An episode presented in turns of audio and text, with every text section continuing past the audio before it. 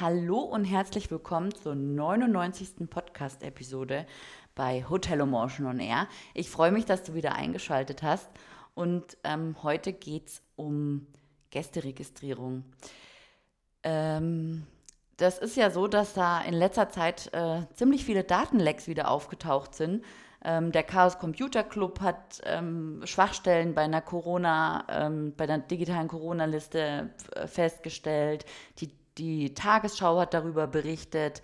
Und das ist natürlich in so einer Pandemie oder wenn man dann eben diese, wenn man ja verpflichtet ist als Hotelier, diese Daten zu erfassen oder als Gastronom diese Daten zu erfassen, ist natürlich wichtig, dass die auch sicher sind und äh, dass die Anbieter dieser Apps das auch korrekt umsetzen. Ne? Also es ist ja sehr ärgerlich. Genauso ist es schlecht, wenn du zum Beispiel irgendwie eine Zettelwirtschaft hast, ja, und äh, der Gast kommt an den Tisch und da liegt noch der Zettel, der Registrierungszettel vom Gast vorher. Das geht natürlich auch gar nicht.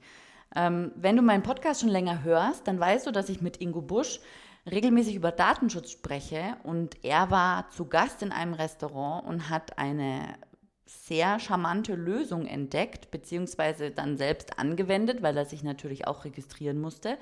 Und ich habe mit den Entwicklern dieser App Kontakt aufgenommen und freue mich, dass ich dir jetzt diesen Podcast präsentieren darf, in dem wir über die Recover-App sprechen, die ähm, datenschutzkonform und Corona-konform die Daten deiner Gäste erfassen kann. Ich wünsche dir viel Spaß beim Hören.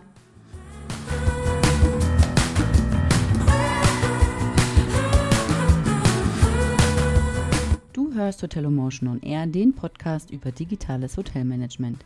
Mein Name ist Valerie Wagner und ich unterstütze Hoteliers dabei, ihr Unternehmen zu digitalisieren für glückliche Gäste, zufriedene Mitarbeiter und mehr Umsatz. Wenn du immer auf dem Laufenden bleiben möchtest, dann empfehle ich dir, meinen Newsletter zu abonnieren. Den findest du unter www.valerie-wagner.de slash newsletter. Folge mir auch auf Social Media, auf den Kanälen Twitter, Instagram, LinkedIn oder Facebook. Dort findest du mich unter Valerie Wagner oder Hotel Emotion.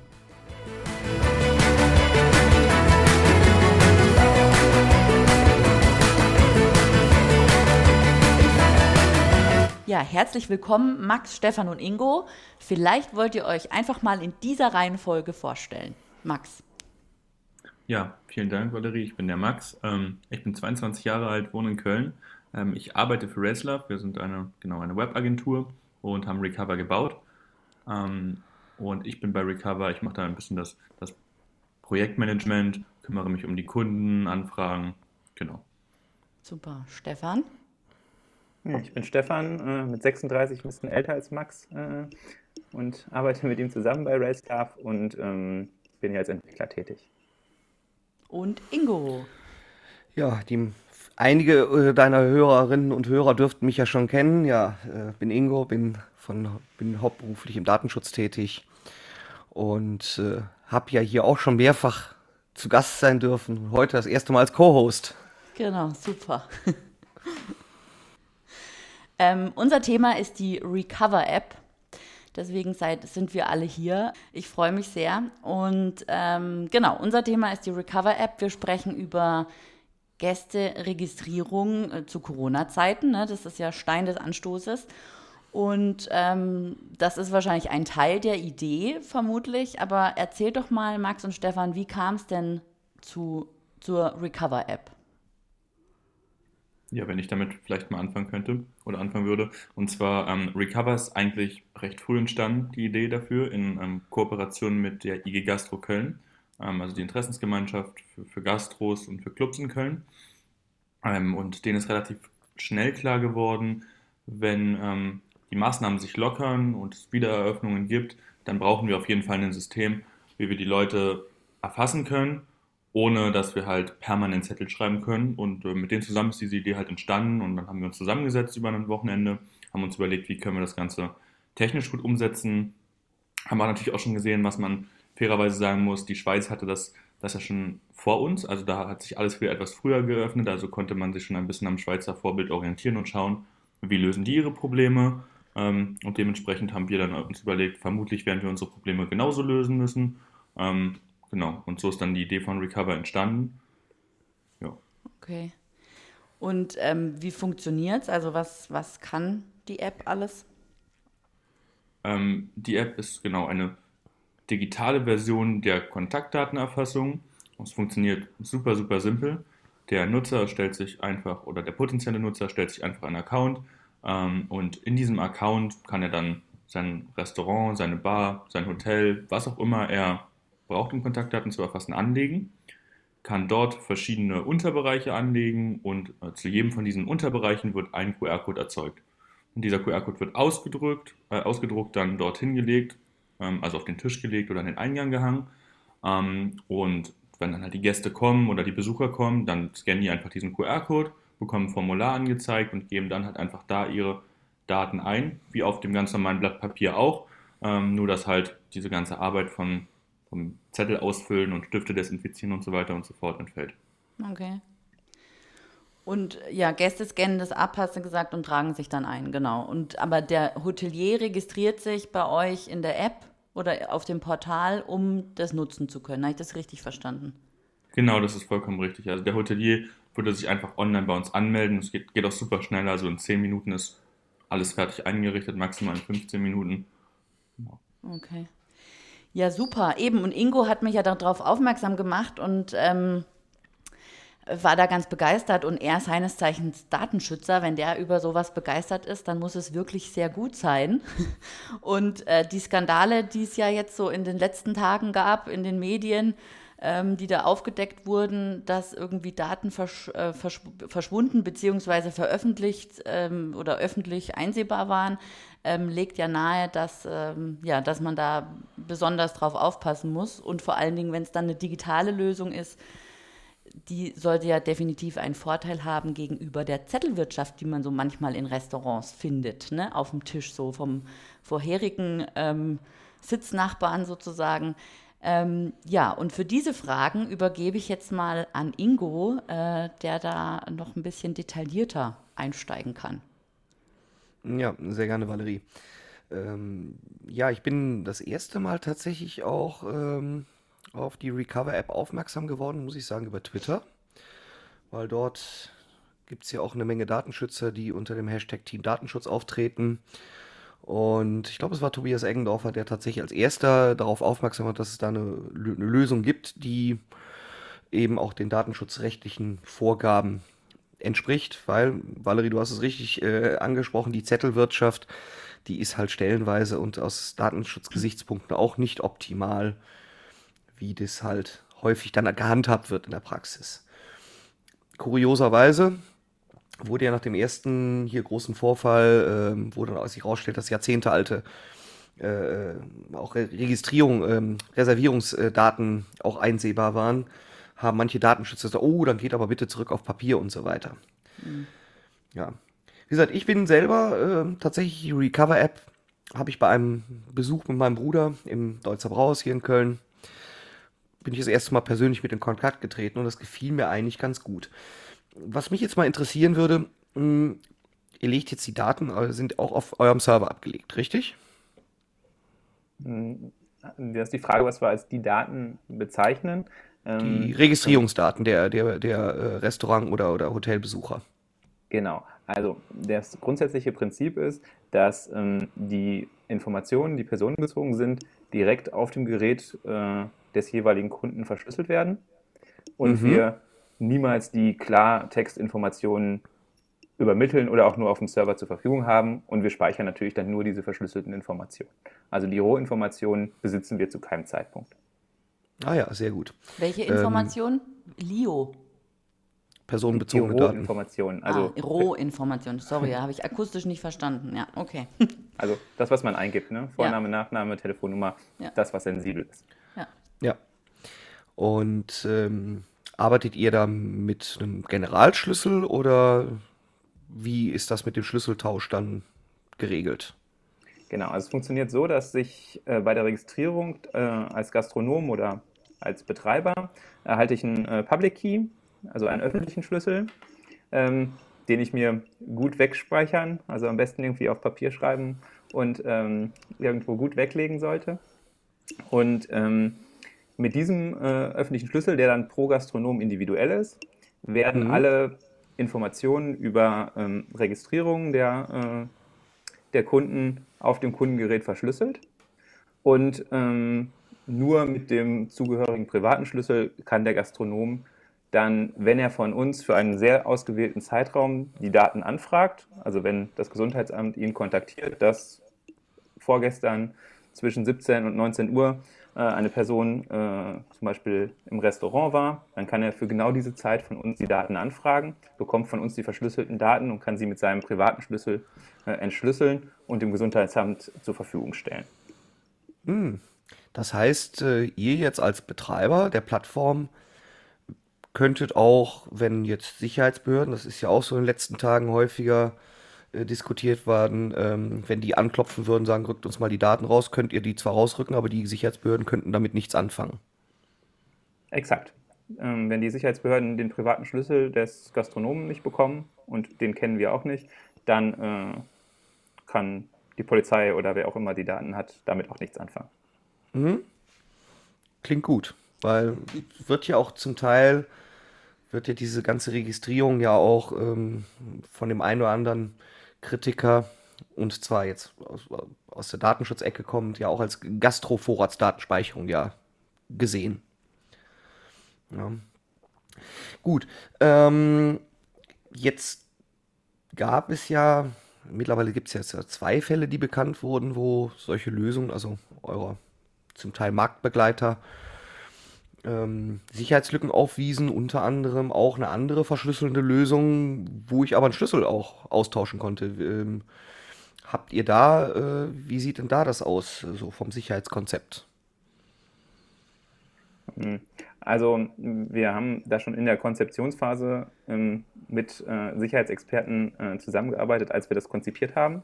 Mhm. Und äh, lustigerweise war der allererste Fall, der ausgeschlossen werden sollte mit der Konzeption, genau das, was jetzt aufgetreten ist. Ähm, ja, sehr gut. Und äh, also ist natürlich nicht wünschenswert, dass es jetzt passiert ist, äh, dass bei anderen die Daten veröffentlicht wurden. Ähm, aber wir sind da gerade auch äh, aktiv äh, im Kontakt und versuchen, ähm, dass gerne der Chaos Computer Club sich auch unsere Lösung anguckt äh, und schaut, ob äh, er da auch Bedenken aufweist, weil die Aussage, die da, das hast du ja, glaube ich, eben auch schon erwähnt, am Schluss äh, gezogen wird, zu sagen, alle digitalen Lösungen raten wir von ab, das äh, ist aus meiner Sicht nicht das richtige Ergebnis von zwei äh, Konkurrenten haben es nicht gut gemacht. Ja, wobei die Aussage, glaube ich, gerade auch vom CCC war, glaube ich, bei dem ersten Hack, bei dem zweiten haben gesagt, okay, war zwar theoretisch ein Zugriff möglich, aber die Daten waren immerhin verschlüsselt. Ja, ähm, ja, aber ja, es wäre natürlich. Die, die, Aussage, man sollte besser gar keine digitalen Lösungen, sondern zurück zu Papier, die halte ich für ähm, grenzwertig.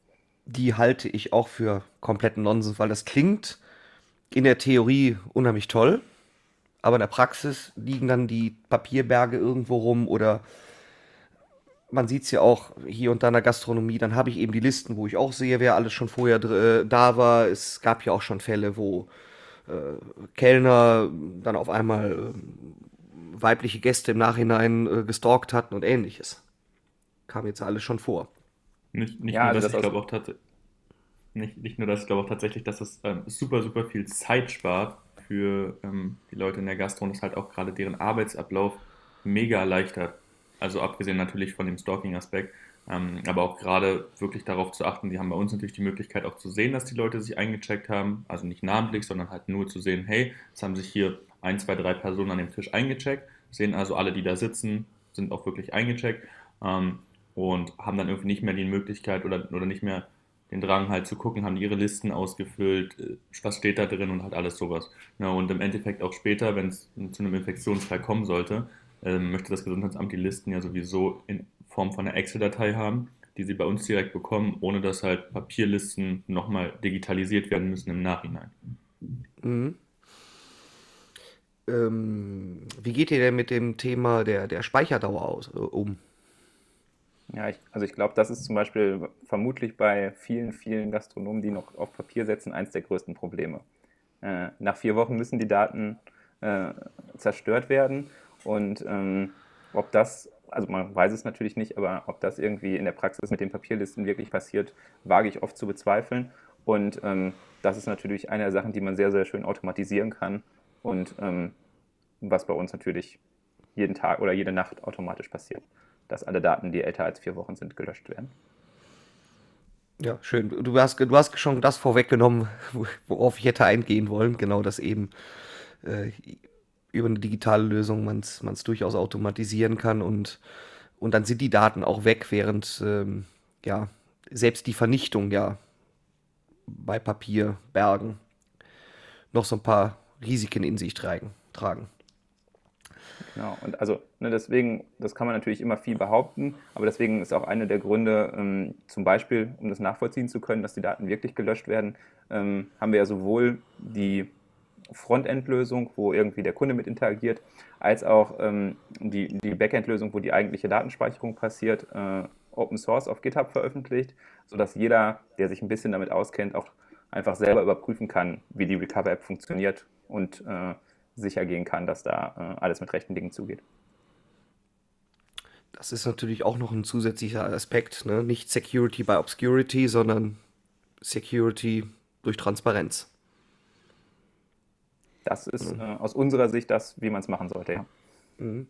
Das heißt, ich gehe auch von aus noch so ganz diese üblichen Formalien, die man ganz gerne abprüft, wie Serverstandorte in Europa und das ist natürlich, denke ich mal, dann auch selbstverständlich bei euch, oder? Ja, auf jeden Fall. Also das ist sogar, also wir sind ja als äh, Entwicklungsagentur äh, auch sonst oft mit äh, sensiblen Informationen unterwegs und äh, natürlich sowas wie Serverstandorte in Europa ist was, was wir einfach äh, bei jedem neuen Projekt, sei es jetzt ein Kundenprojekt oder auch ein eigenes, äh, natürlich beachten. Und deswegen ist das mit, bei der Recover-App natürlich auch der Fall. Mhm. Ja, das ist, ich glaube, der, ähm, wie gesagt, weil ich ja auch sehr frühzeitig auch per Twitter, das war, ihr wart die erste Lösung, die, von der ich wusste, dass es eine digitale Lösung gibt, die auch verschlüsselnd äh, äh, speichert. Ähm, fand ich das Konzept sehr spannend und das dann eben auch mal selber als Gast erleben zu können, durch Zufall, fand ich sehr angenehm. Ähm, vor allem, ja, wie einfach es auch war. Ja, QR-Code scannen, schnell die Sachen eingeben, fertig. Und am Ende wenn ich gehe, wieder auschecken.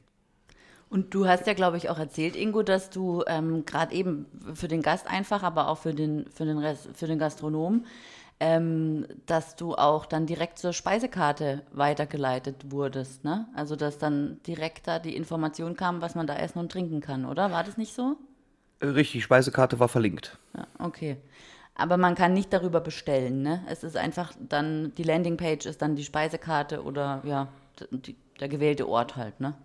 Genau, also der, Gastronom so, hat, ja, der Gastronom hat quasi die Möglichkeit, ähm, genau, der Gastronom hat quasi die ähm, Möglichkeit, entweder einen Link zu hinterlegen, einfach auf seine Webseite, wo die Speisekarte ist, oder ähm, einfach seine Speisekarten-PDF hochzuladen. Mhm. Und was sich daraus irgendwie auch noch mittlerweile rauskristallisiert hat, ist, dass es ja eigentlich nur, wie gesagt, diese Funktion auf die PDF oder auf die Speisekarte verlinkt und dass auch ganz viele das einfach jetzt nutzen für sich, um Hygienevorschriften oder irgendwas ähnliches zu hinterlegen, wenn sie die Speisekarten doch noch physisch da haben, um zu sagen, hey, wenn die Leute sowieso hier einmal aktiv sind, dann weisen wir die wirklich nochmal darauf hin, Maskenpflicht und so weiter und so fort. Äh, genau. Super, ja, das ist ähm, echt eine coole Sache. Also ich, äh, ich glaube, ich fahre mal nach Köln und teste das aus im Deutzer Brauhaus. Zum Glück müssen wir dafür nicht nach Köln kommen, sondern ähm, das mittlerweile in Köln natürlich noch am verbreitetsten, aber ähm, auch irgendwie in vielen anderen Berlin, ich weiß gar nicht, wo du. Äh, ich bin im Süden, Süden, Freiburg, zwischen Freiburg und Basel. Okay, ja, Freiburg weiß ich nicht ganz genau. München haben wir auf jeden Fall auch ein paar Restaurants, die dabei sind. Ist für dich dann vielleicht einfacher als Köln. Ja, okay, stimmt. ja, super. Ähm, ja, Ingo, sind deine Fragen zu deiner Zufriedenheit geklärt? Als ja, natür natürlich, sonst hätte ich ja schon längst wieder was gesagt. Sehr gut, super. Ähm, ja, äh, wo, wo findet man euch denn? Also vielleicht sagt da mal kurz, ähm, auf welchen Social-Media-Kanälen ihr unterwegs seid oder ja, die URL eurer Webseite. ah, nee, über Preise müssen wir noch sprechen. Können wir beide also, sprechen.